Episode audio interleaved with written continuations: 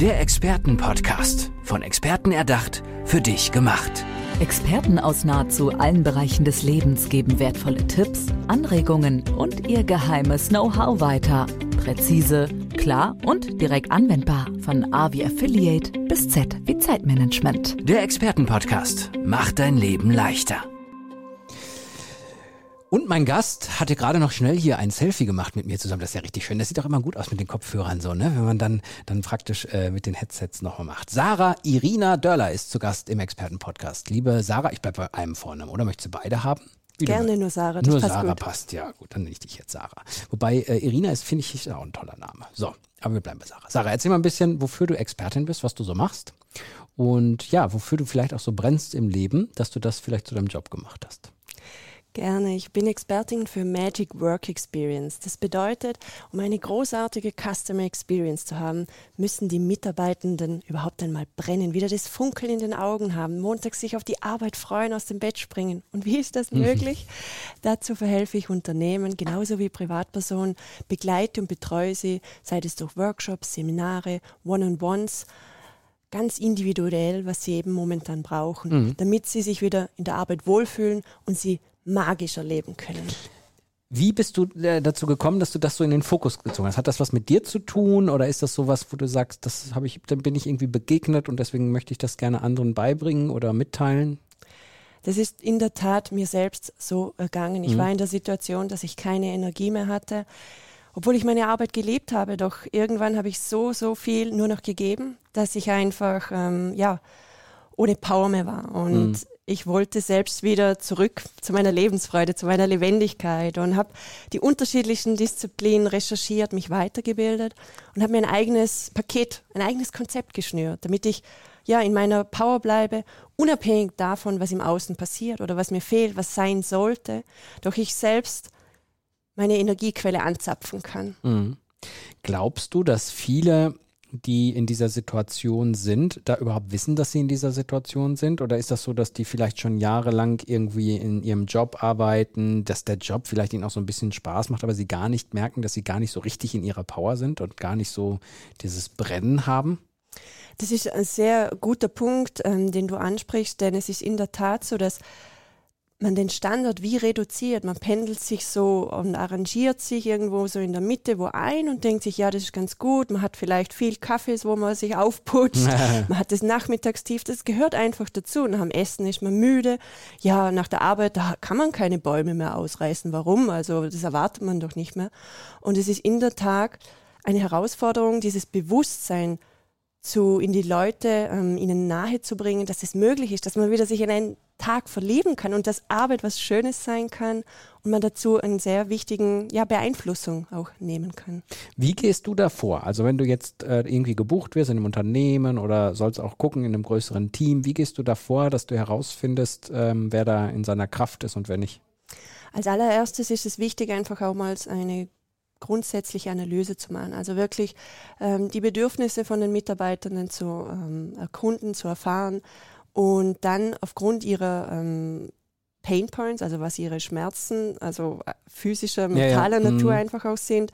Und dann ähm, werde ich dahingehend Themenschwerpunkte zusammensetzen, baue das Konzept ab, auf, stimme mich mit der Geschäftsleitung ab und dann geht es direkt schon los. Es ist wichtig, eine Kombination auch zu erfahren, dass sie gleich schnelle ähm, Quick Wins haben, dass sie wirklich mhm.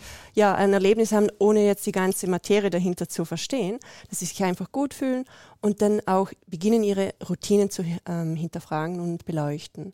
Und dann sie wirklich zu empowern. Sie sollen nicht in eine Abhängigkeit kommen, sondern in ihnen liegt das Potenzial, das sie benötigen, um all die PS auf die Straße wieder bringen zu können.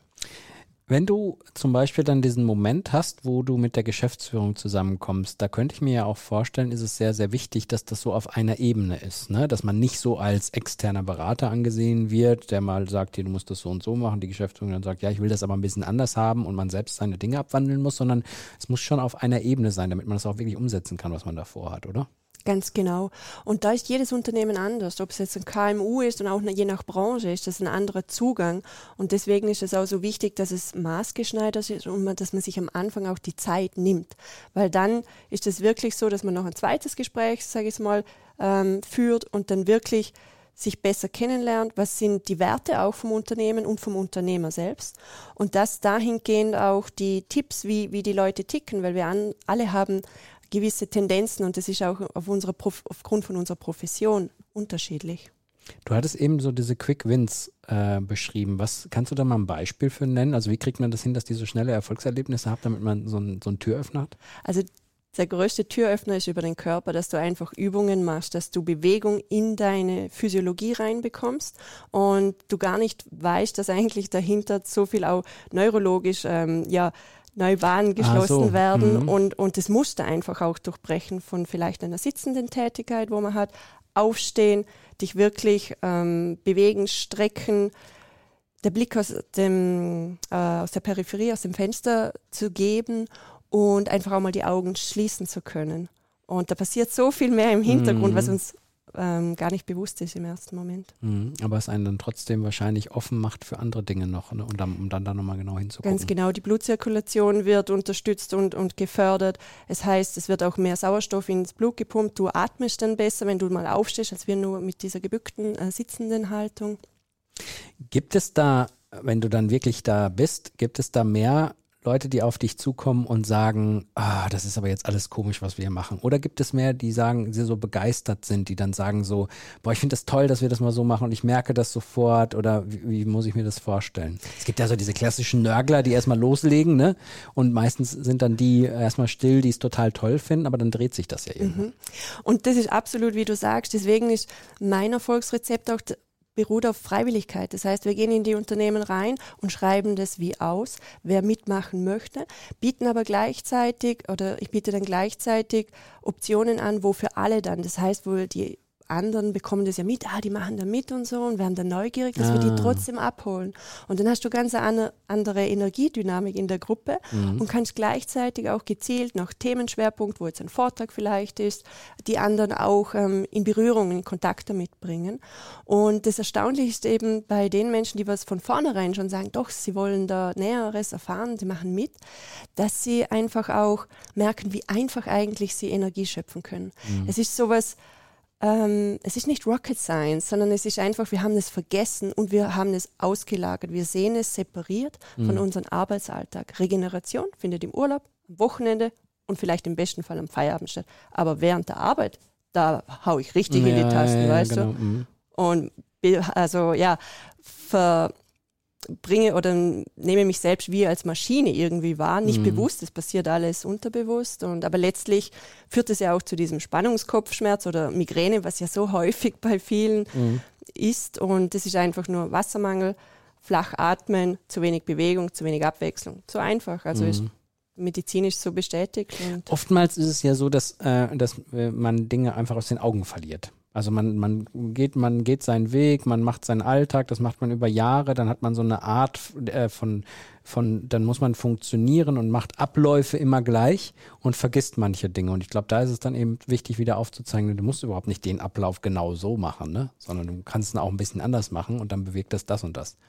Also das ist ja auch so, wie ihr das macht, ist ja, ist ja auch eine schöne Geschichte, weil man, weil man das überall findet. Egal wo du hingehst, du wirst immer merken, da gibt es Abläufe, die sind optimierbar. Und das ist ja das Schöne, dass es so eine Win-Win-Geschichte ist. Ne? Ganz genau. Sowohl. Und wie du sagst, es geht schlussendlich um die Routinen. Wir sind das, was wir den lebenlangen Tag ja, immer ja. wieder über, äh, ja, über Wiederholung machen. Und, mhm. und Arbeit ist ja auch nicht nur vom Morgen bis dann, wo ich Feierabend mache, sondern du denkst ja schon beim Einschlafen manchmal an die Arbeit, du denkst an deine Aufgaben, deine Projekte, wie, wie läuft es, wie ist es beim Kunden. Und am Morgen das Erste, wo du ähm, beim Aufwachen manchmal denkst, du bist auch schon bei der Arbeit.